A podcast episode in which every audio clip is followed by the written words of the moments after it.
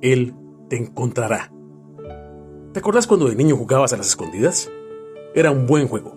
Si alguna vez jugaste con tu padre o tu madre y eras muy pequeño, siempre te iban a encontrar, por más bien que te escondieras. Lo mismo pasa con el Señor Jesús. Él es nuestro pastor. Nosotros somos sus ovejas. La oveja es el animal más dependiente que existe. Si están solas, se pierden y hasta pueden morir. En una ocasión hace algunos años, ya siendo cristiano, entré con un amigo a un bar. Un poco peligroso el lugar.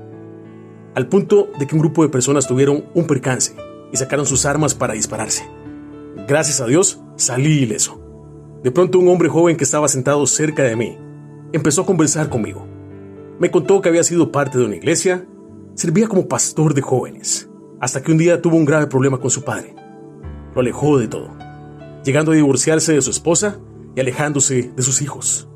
Esa noche, tuve la oportunidad de recordarle que en medio del lugar más oscuro, aunque se sintiera lejos, su padre, el buen pastor, lo había ido a buscar.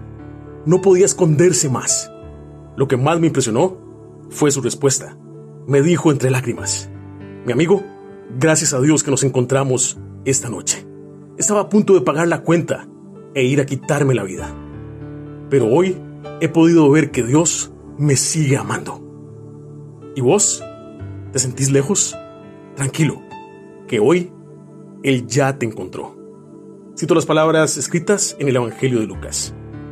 Si un hombre tiene 100 ovejas y una de ellas se pierde, ¿qué hará? No dejará las otras 99 en el desierto y saldrá a buscar la perdida hasta que la encuentre.